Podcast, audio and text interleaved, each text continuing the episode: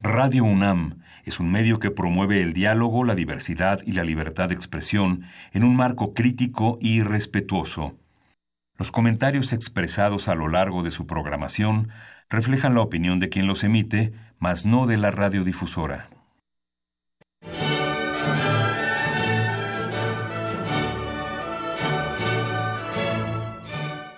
Diálogo Jurídico. Derecho, Cultura y Humanismo. Programa a cargo del maestro Eduardo Luis Fejer.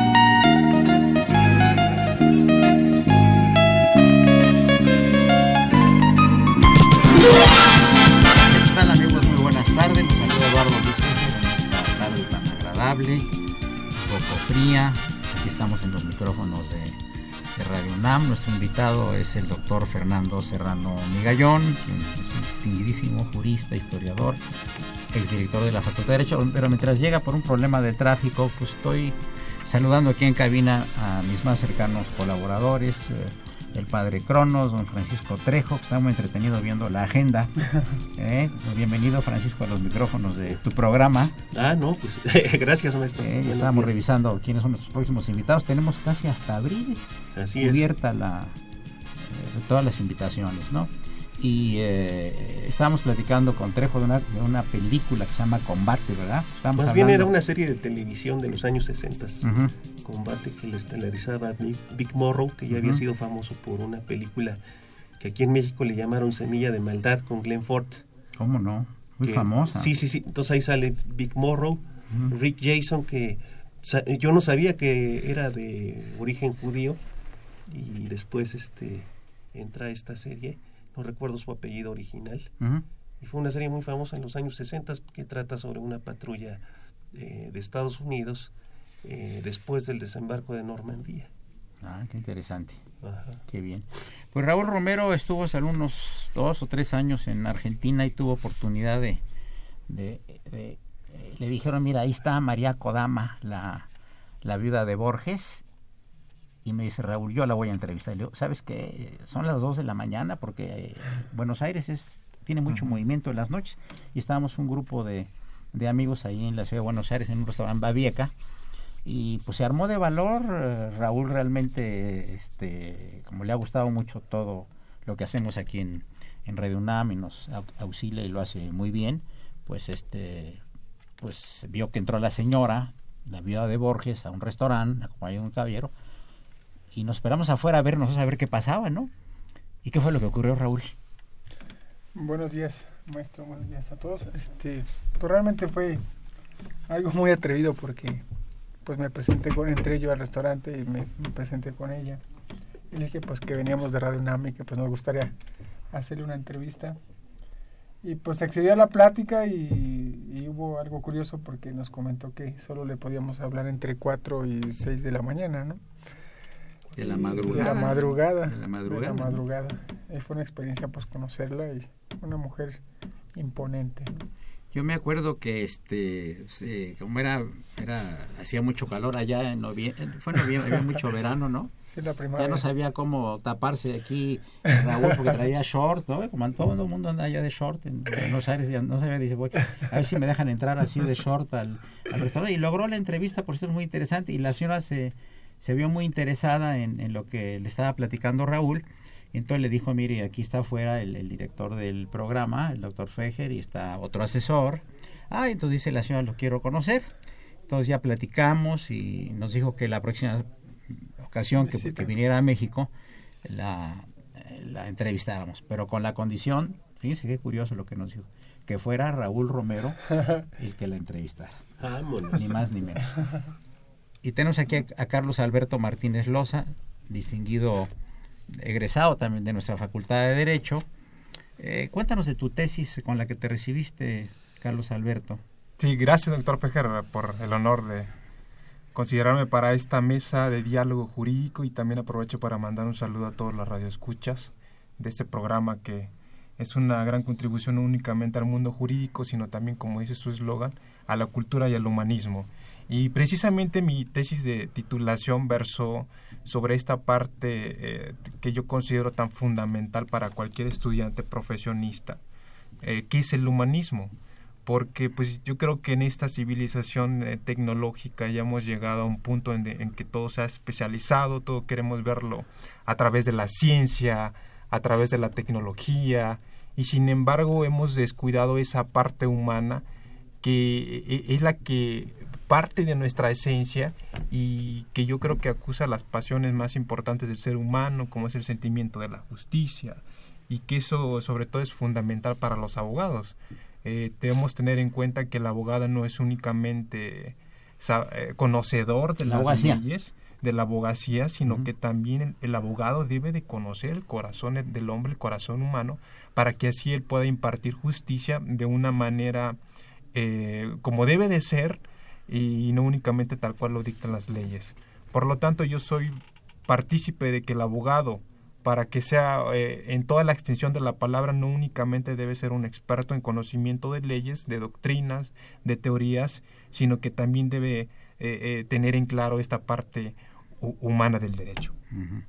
Raúl, estuviste también en la asociación de escritores, ¿no? De, de Buenos Aires, ¿no? Ah, sí, fue una experiencia muy, muy bonita porque... Cuéntanos, por eso estaban hablando muy mal de un escritor, no queremos decir de quién, los, los escritores, ahí, en una reunión en la que estuvimos, Raúl yo y otras personas, y, estaba el grupo hablando unas cosas terribles de un escritor.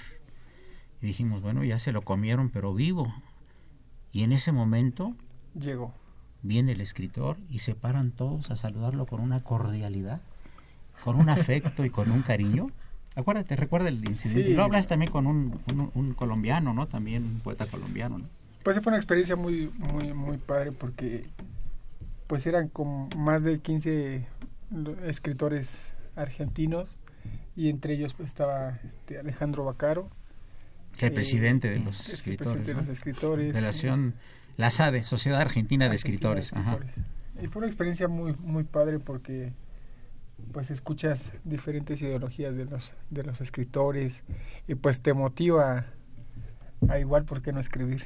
¿verdad? Pero tú entrevistaste a varios, ¿no? Sí, sí, entrevisté a, una, escritora que se llama Lucero. Una española muy simpática, muy ¿verdad? simpática, sí. Que iba una vez al año a, Argentina, a presentar sus libros, ¿no? Sí. Qué interesante. Y padre Cronos, ¿qué de tu libro? ¿Qué tal se ha vendido? ¿Quieres repetir el título a nuestro auditorio? ¿Y que cuándo viene la segunda parte, que ya ha sido muy solicitada? Pues, eh, pues bien, o sea, afortunadamente nos ha ido muy bien. Yo creo que ahora en marzo que hay mucha actividad. Ajá. Este, pues no mucha porque se atraviesa la Semana Santa. Bueno, pero actividad en el, eh, del, público al que va dirigido el libro. Ah, ok. Entonces, este, yo creo que vamos a tener presentaciones, va a haber, yo creo que va a haber un festival por ahí en la colonia Condesa, en el Parque España, el, el 17 de marzo precisamente entonces ahí yo creo que lo vamos a presentar también el libro a todos los interesados y bueno, pues esperemos que este año salga un segundo libro porque pues el libro da, material como para cuatro, pero ahorita... Para cuatro tomos. Exactamente. sí. Independientemente de que hay otras temáticas, entre comillas, ajenas al libro, que no, este, que dan para otros libros. Hace rato que platicábamos de este Roberto Erdos o de estos personajes que no necesariamente tienen que ver con la temática de, del libro, pues dan para hacer otros libros sobre otras temáticas. Ahora una pregunta de, pues, tú tienes muchos años en el oficio, eh, Francisco Trejo, padre Cronos, eh, de los personajes, antes de pasar al primer segmento, eh, de los personajes que has entrevistado tú, de todos, ¿cuál digamos es el que más te ha impactado para ponerlo en tu libro? Ay, Dios. es muy difícil. ¿Quién es tu personaje inolvidable, como decía una revista de hace mucho, que se llama Selecciones del Rider Digest? Yo creo que Mauricio Cleif. ¿Sí?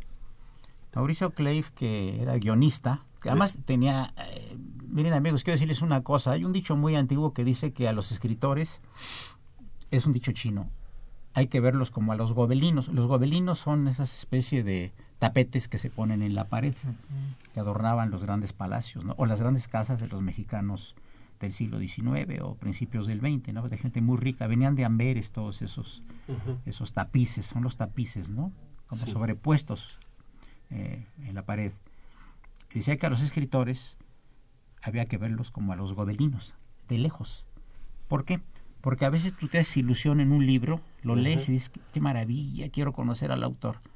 Y te viene en ese momento una desilusión, te ilusionaste con el libro, pero conociste al autor. Y en ese momento, el que no te haya gustado el autor físicamente, no te haya traído su personalidad, no, no hayas platicado con él, eso hace automáticamente a veces que, que la obra que tanto admiraste bajara en, en la escala de, de tu este de, de tu estimación o de tu apreciación. ¿no? Yo, por ejemplo, he tratado personajes muy interesantes. Yo tengo mucha admiración por Cantinflas, por ejemplo. Sí. Y alguna ocasión fui orador en un premio que se le dio y estuve sentado dos horas con él. Un señor de muchísima personalidad, pero si en la hora y media, dos que estuve con él, dijo dos palabras, dijo dos palabras, fue mucho. O sea, el señor era sumamente sobrio, sumamente escueto, sumamente educado, pero no hablaba. En cambio, ponlo frente a un micrófono en una pantalla, era el genio No lo calles. mundial de la comicidad. Estamos en Radio UNAM, este es el programa de la Facultad de Derecho, Diálogo Jurídico, soy Eduardo Luis Fejer, en cabina, invitados más cercanos colaboradores, el padre Trejo, el Gracias. padre Trejo, el padre Cronos, Francisco Trejo, Carlos Alberto Martínez Loza Gracias, y por supuesto el niño de la radio que es Raúl Romero y Escutia. Continuamos en dos minutos. Gracias.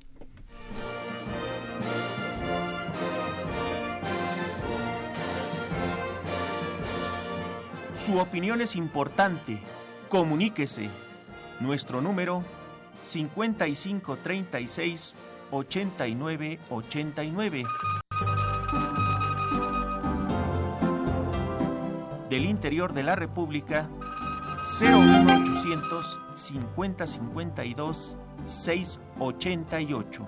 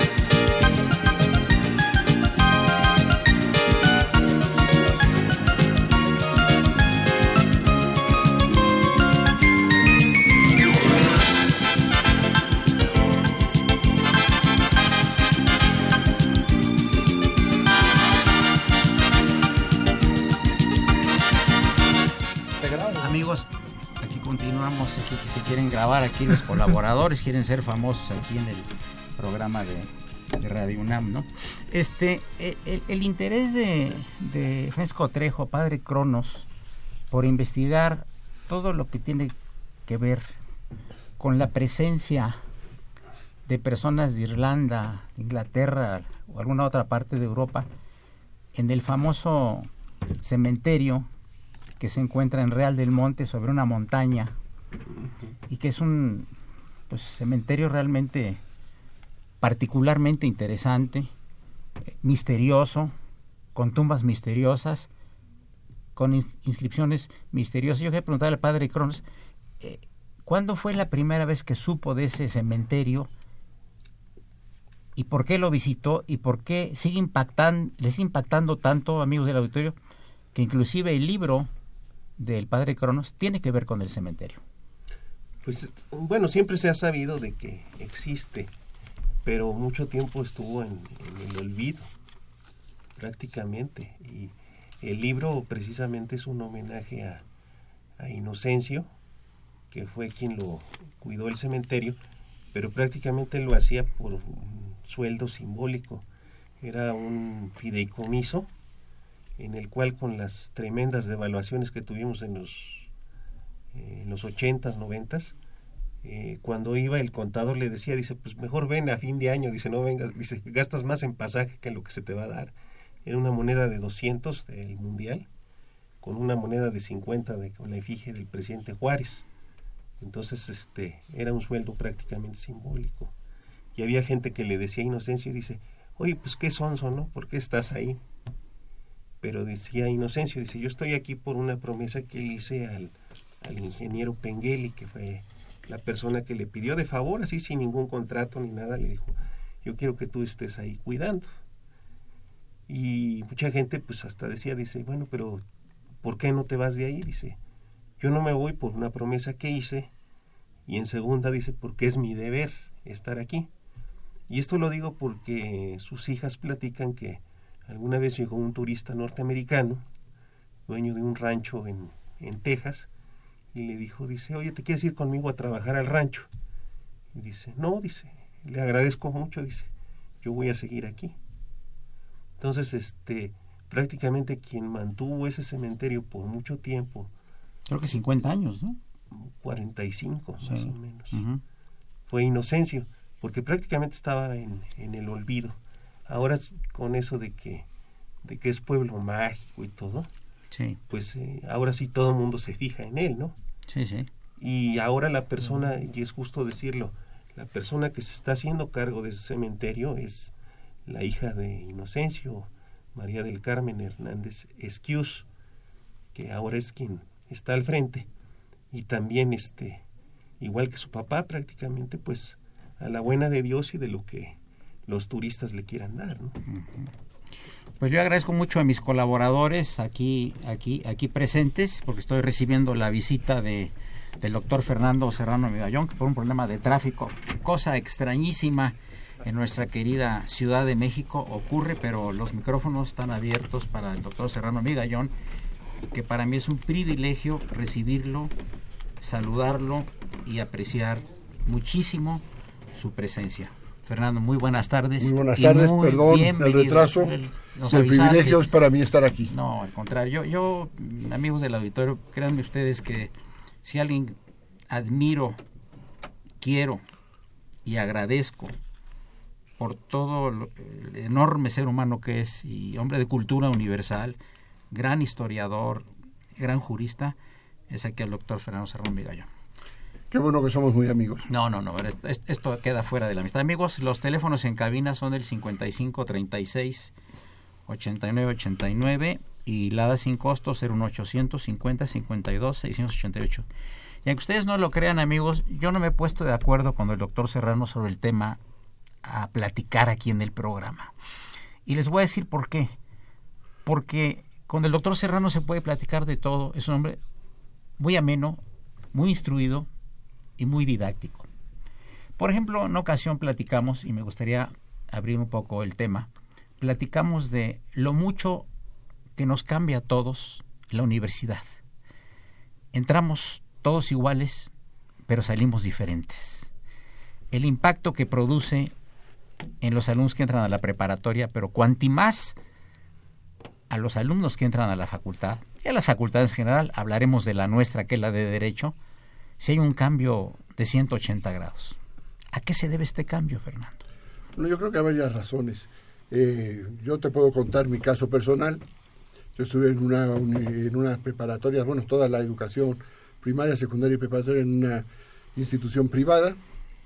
En aquel momento estuve yo feliz.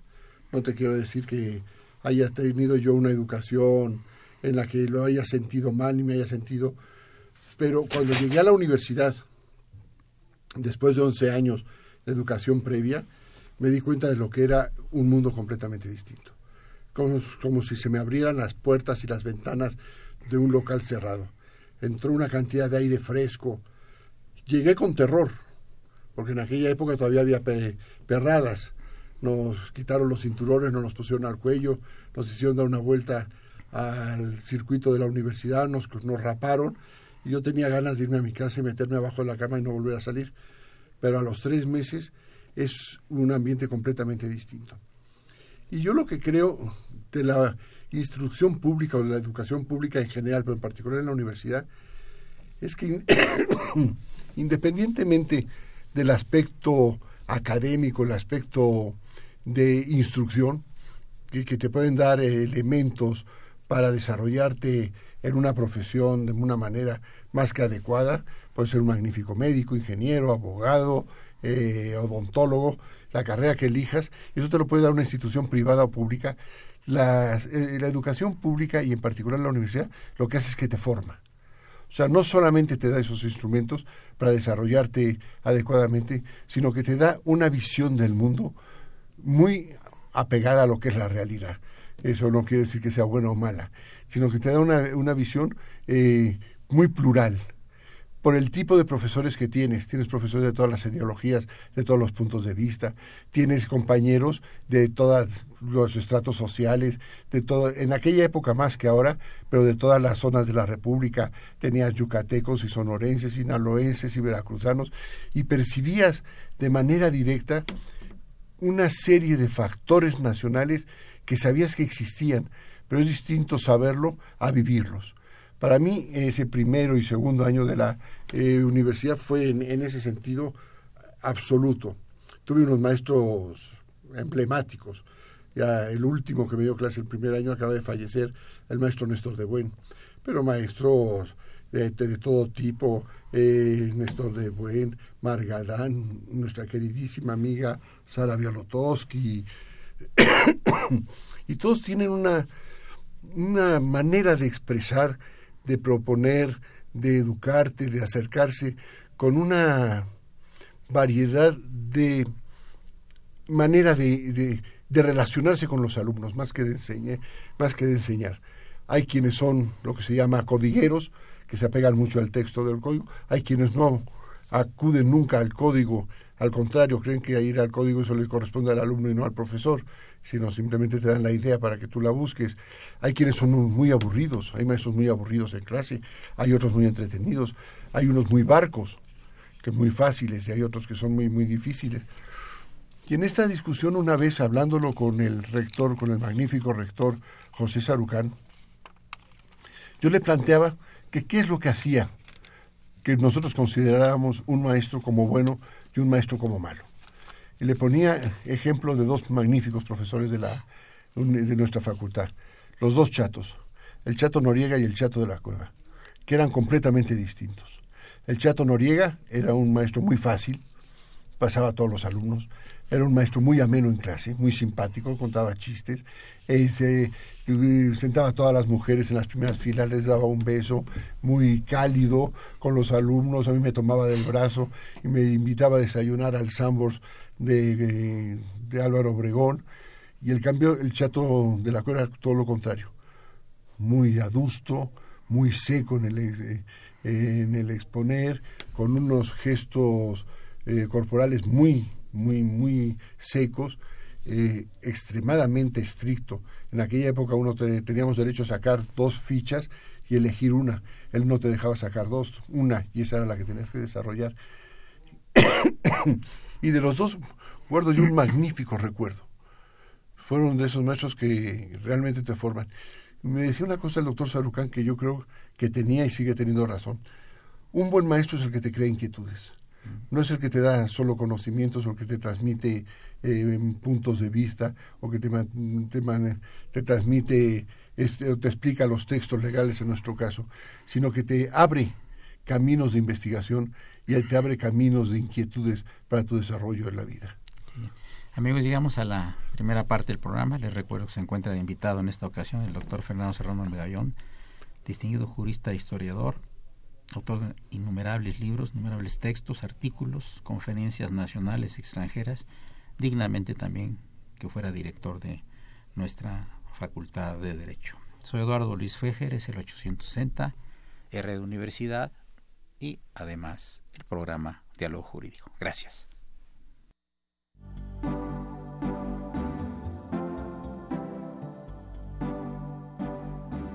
Está usted escuchando Diálogo Jurídico, Derecho, Cultura y Humanismo.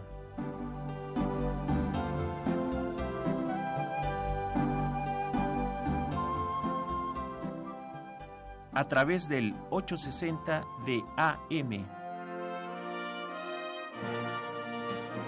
El alma mater del cuadrante.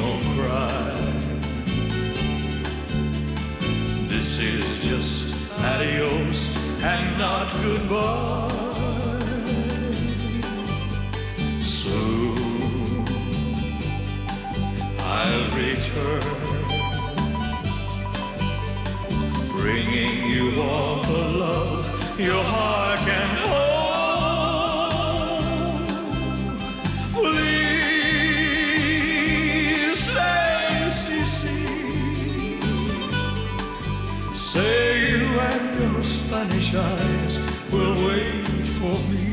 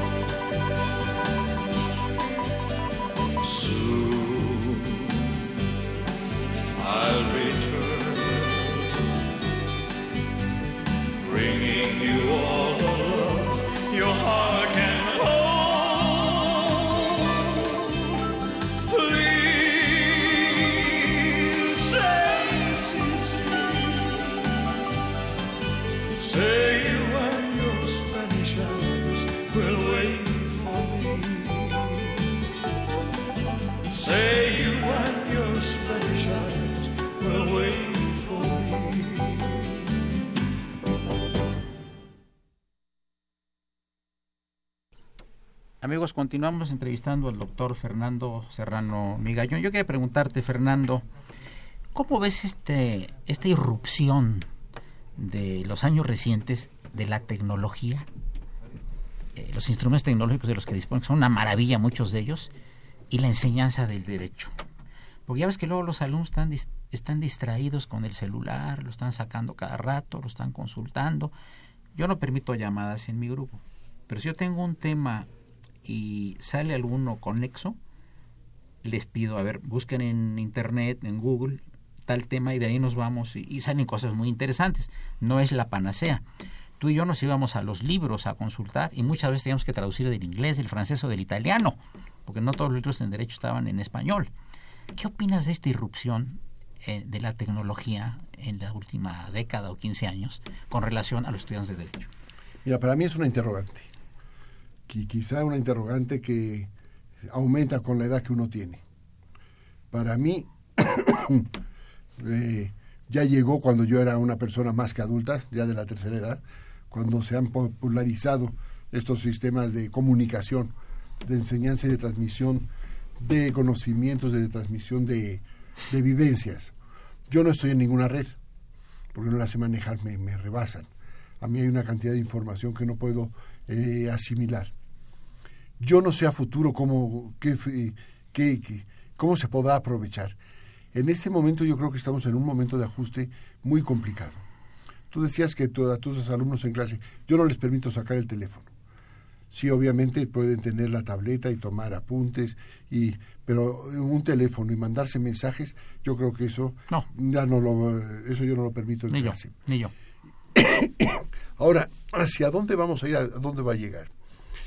Eh, sí te da una cantidad de información a la que antes no tenías acceso.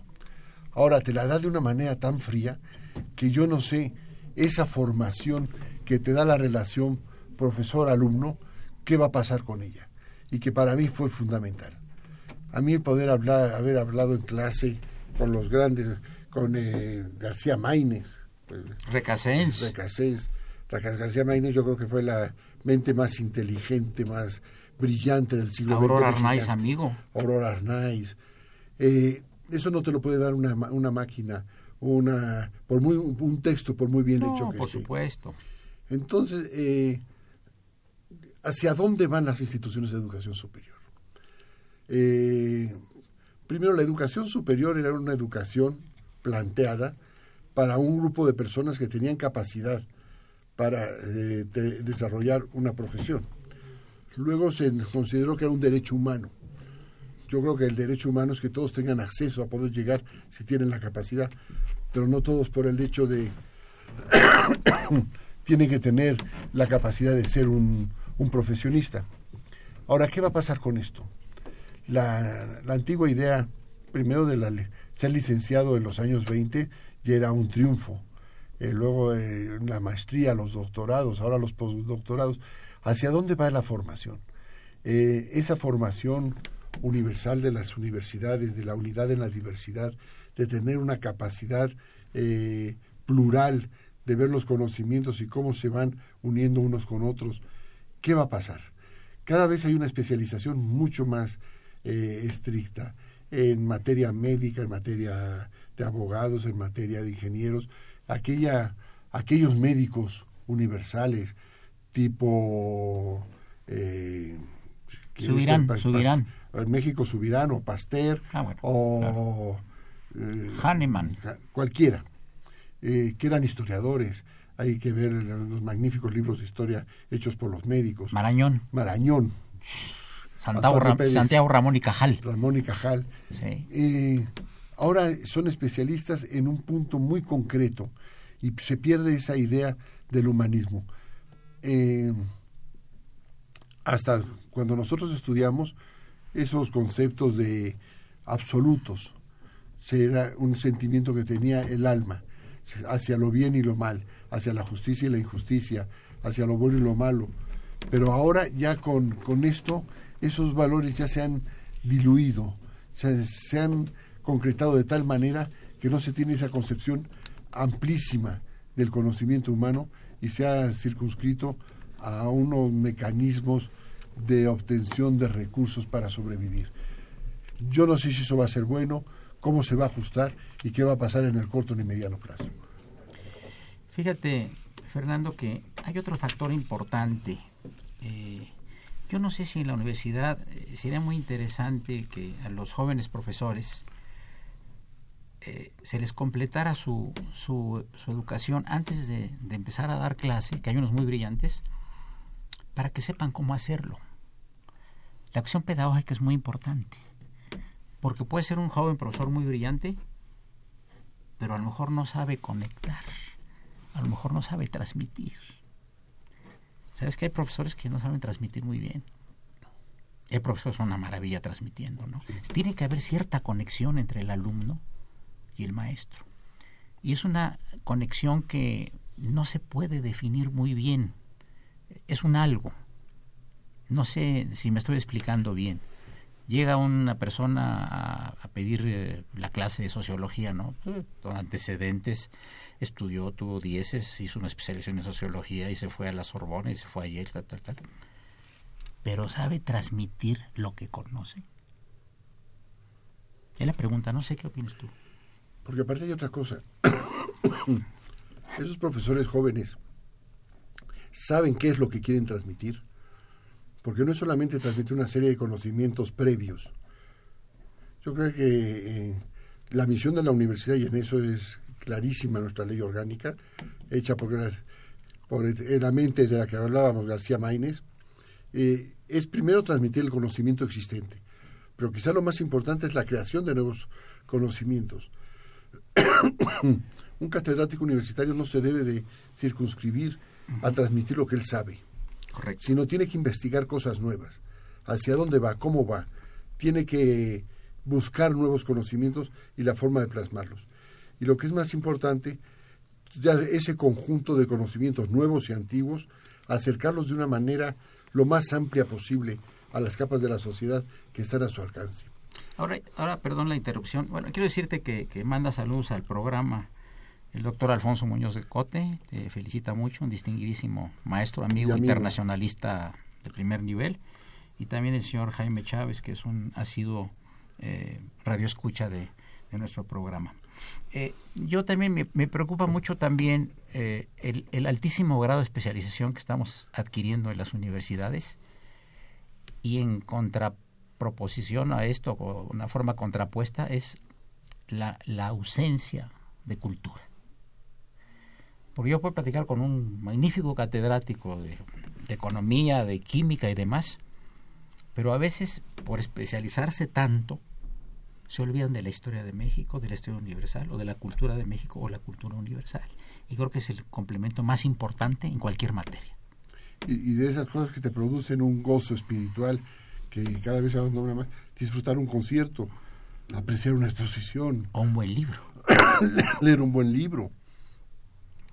Aparte, ese, ese sí es la única actividad que si uno le toma gusto de joven, lo va a acompañar hasta el día que se muera que es sentarte en un cómodo sillón con un libro agradable y poder leer con música de fondo, eso es un placer que te va a acompañar toda tu vida.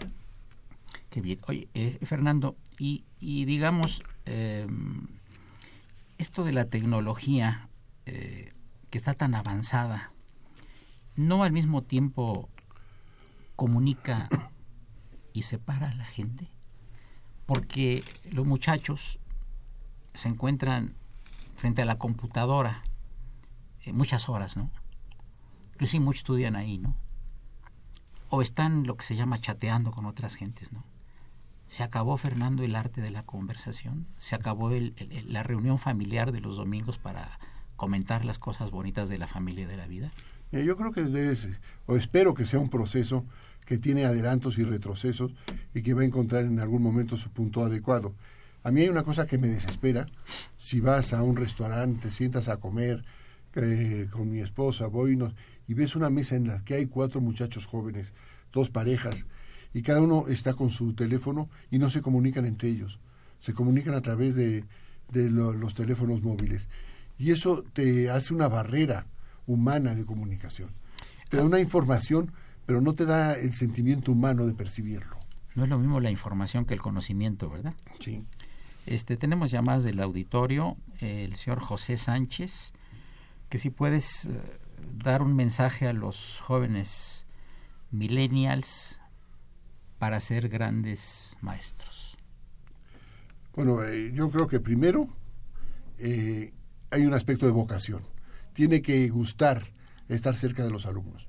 A mí, alguna vez ya a mi edad, que paso de los 70 años, eh, me preguntaba a mi esposa cuando sonaba el despertador a las 6 de la mañana que qué necesidad tenía yo por egoísmo.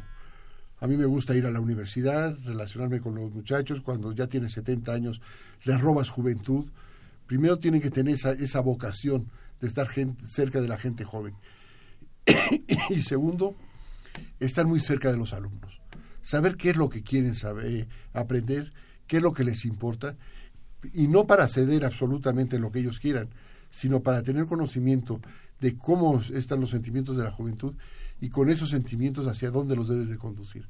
Yo creo que una de las labores más importantes del ser humano es el poder plantarse frente a un grupo y poder hablar con 30 o 40 alumnos, escucharlos y poder discutir con ellos cualquier tema de actualidad. Por cierto vienen preparados, ¿eh? yo tuve dos grupos este semestre pasado, muy preparados y muy interesados, ¿eh? o sea, realmente yo estuve muy contento. Eh, el señor eh, Sergio Ramos afirma que la, la especialización es un- una suerte de suicidio mental.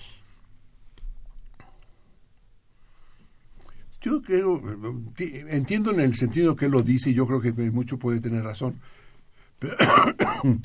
Pero, si uno tiene conciencia de que se está especializando, tiene que tener conciencia hasta dónde va a quererse especializar. Si uno sabe que bueno, que por la, el mercado tiene que tener una actividad profesional ya muy circunscrita, pero al mismo tiempo tiene que mantener abierta su mente a tener una relación en otro tipo de actividades que están cerca de su especialización y no circunscribirse solo a ella. Bien amigos, llegamos a la penúltima parte, última parte del programa. Les recuerdo los teléfonos en cabina 55 36 89 89 eh, y la da sin costo 01800 50 52 688. Hablaron los licenciados Bell y Luna felicitando al doctor Serrano Migallón. Soy, Eduardo Luis Fejer, continuamos en un minuto. Gracias.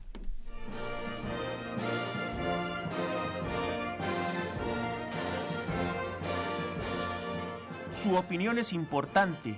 Comuníquese. Nuestro número 5536 8989. Del interior de la República 01800 5052 688.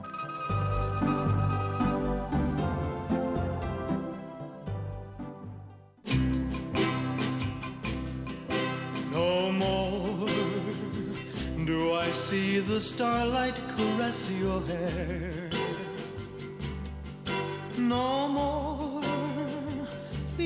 Tender kisses we used to share. I close my eyes and clearly my heart remembers.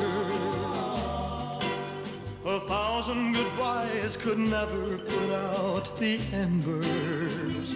Darling, I love you so. And my heart forever will belong to the memory of the love that we knew before. Please come back to my arms. We belong together. Come to me, let's be sweethearts again, then let us part no more.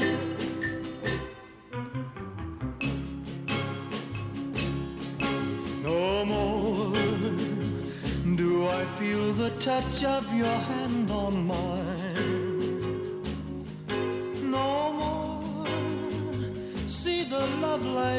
Making your dark eyes shine.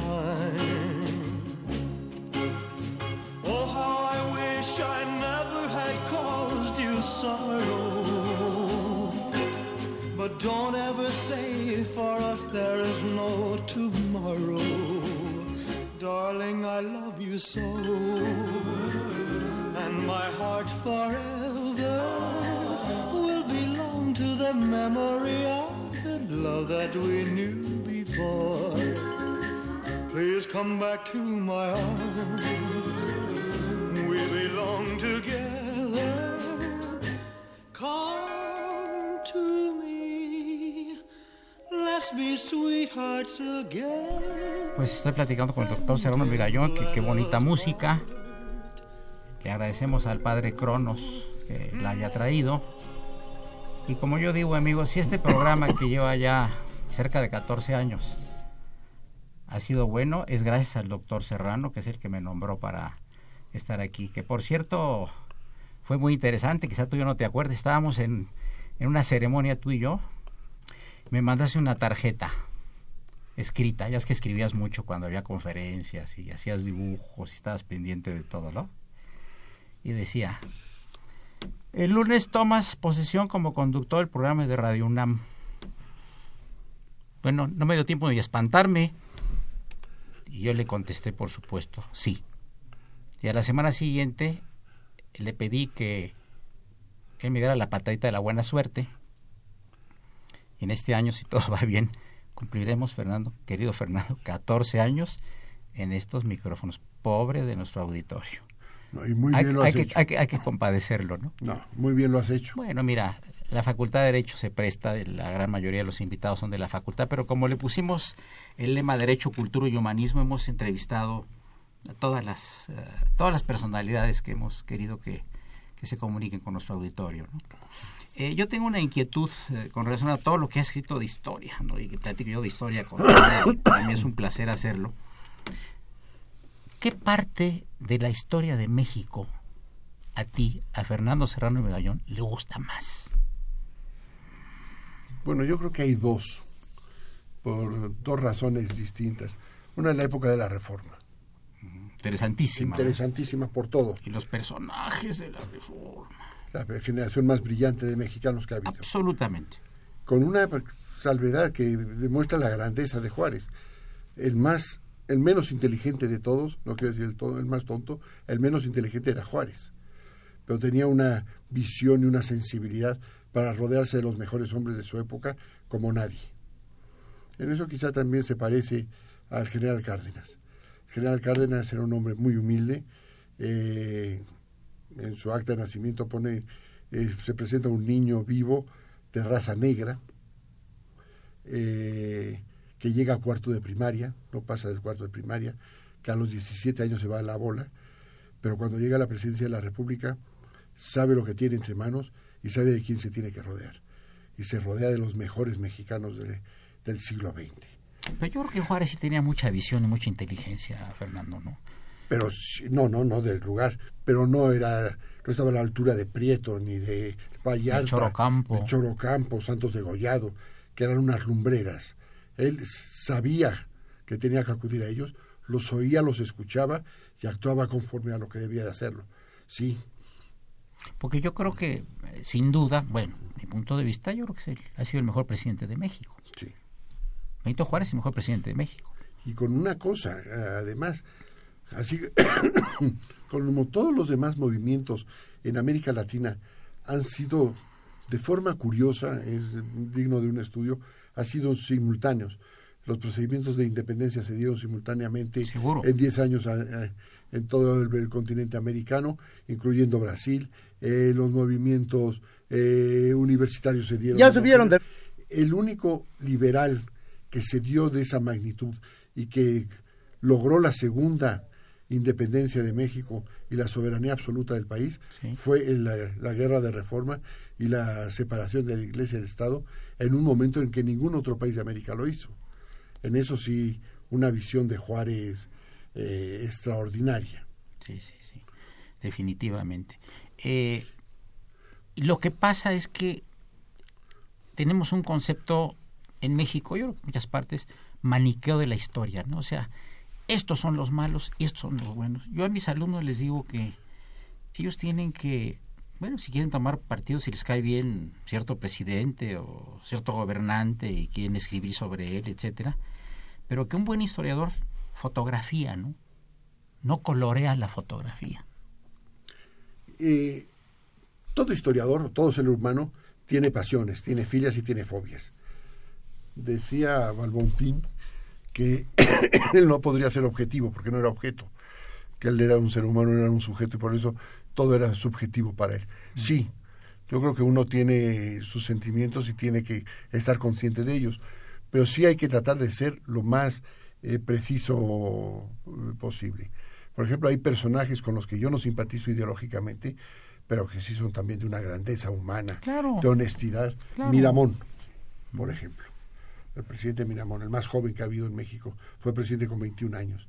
Eh, pudo haber dejado al emperador, se pudo haber ido al, este, al extranjero, pudo haber salvado la vida, se mantuvo junto a su jefe, murió fusilado por él y yo no congenio ni participo en su ideología de un régimen monárquico en aquellos momentos y con un príncipe extranjero, pero sí él estaba convencido y actuó con, con absoluta lealtad y, y, convencimiento.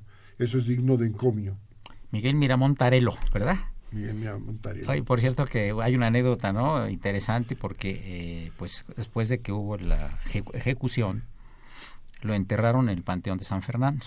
Todavía está la tumba vacía. Sí, sí, porque, eh, pero parece que estaba ahí, y entonces pues cuando falleció Juárez y lo enterraron ahí, se enojó la, la esposa, Concha Lombardo, ¿no? Se enojó y se lo llevó a Puebla el, cadáver, ¿no? Los restos. en la Catedral de Puebla, sí. pero dejó la tumba, la tumba está a la, entrada. Está abierta, sí. Y pone nada más Miramón. Oye, como la, la, otra que hay ahí muy interesante, que es Isadora Duncan, ¿verdad? Que nadie sabe a qué Isadora se refiere. Sí, dos tumbas, ¿no? Será, será el surrealismo mexicano, ¿no, Fernando? Sí. Ahora es un, es un panteón que hay que visitar. No, no, no. Masónico, ¿no? Fundamentalmente es masónico. ¿verdad? Sí, qué interesante. ¿Cómo tiene México tantas cosas, no? Curiosísima la relación de Juárez con Maximiliano. Claro. Sí, por supuesto. La única vez que se ve en, cuando persona. Ve el, cuando ve el cadáver, nada más, ¿verdad? Y, que yo pensé que era más alto. Sí, oye, y que se descuelga ahí muy raro, así como siniestro en una iglesia en la noche, ¿verdad? Que desapareció, una iglesia que desapareció. Sí. La quemaron. ¿Qué país tan grande, tan bonito y tan rico en historia? Y con tantas posibilidades. Cuando te preguntan si uno es optimista o pesimista, yo soy Perdón, fundamentalmente optimista. 100%, debe ser uno pero por vocación y por destino y más con los alumnos además. Yo creo que tenemos muchísimas posibilidades de salir adelante. Todas. Con todas las dificultades que evidentemente tenemos. Todas. Pues amigos, llegamos a la parte final del programa. Muchas gracias, doctor Fernando Cerro Migallón, por tu presencia y tus conocimientos y tu, tu afecto a la estación y a tu servidor. Al contrario, muchísimas gracias por la invitación y como siempre me siento en casa. Muchas gracias. Ya nos ha hecho favor de venir varias veces y por supuesto que serán otras más. Una operación de Socorro Montes, a quien saludamos con el afecto de siempre. Socorrito, muy buenas tardes. La imagen siempre grata del, del maestro escotrejo, el padre Cronos, que hoy sí trajo buena música porque sabía que venía el doctor Serrano Migallón, porque luego le pido su renuncia con carácter revocable cada semana. La presencia siempre grata del niño héroe de la radio, Raúl Romero Escutia, quien saludamos. Víctor Aguilar, del Fantasma, porque se aparece de vez en cuando, pues se aparece, y el primer igualteco del país, que es Carlos Martínez Loza. Soy Eduardo Luis Fejer, esto es Radio UNAM, la mejor de las tardes. Ya subieron de nuevo el ángel. Ya le pusieron los chones a la Diana y se los volvieron a quitar. Pobre cuatita. Y pa' colmo, le echan harta agua y ya no aguanta de tanto resfrío. Ya. Y ahora, ya nos volvieron a reformar la reforma. Ya llegó la reforma al barrio. Dice que ya somos vecinos de los de las lomas. Voy, que sea menos.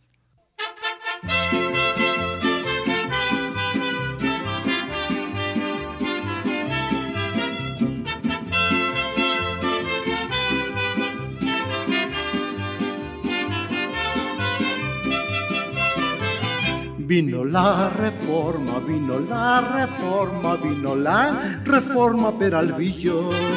Ahora sí las lomas ya hacemos vecinos, ya sabrás, mamón, lo que es bolillo. Vino la reforma, vino la reforma, ya está aquí trotando el caballito. Ojalá las milpas llegue la reforma para que haya forma de sembrar el maíz.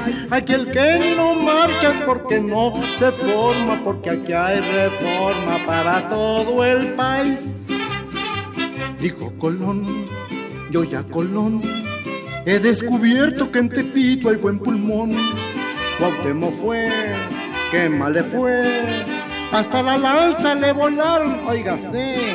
Ángel no es, Ángel así es, la que se quiere ahí en la aduana establecer. Y si la Diana viene, aquí ropa tiene, pa' que no se apene de vivir a raíz. Si Bolívar forma, venga más reforma, porque aquí hay reforma para todo el país. Vino la reforma, vino la reforma, vino la reforma Peralvillo. Ahora sí el curado ya se toma helado, el jaibol se vende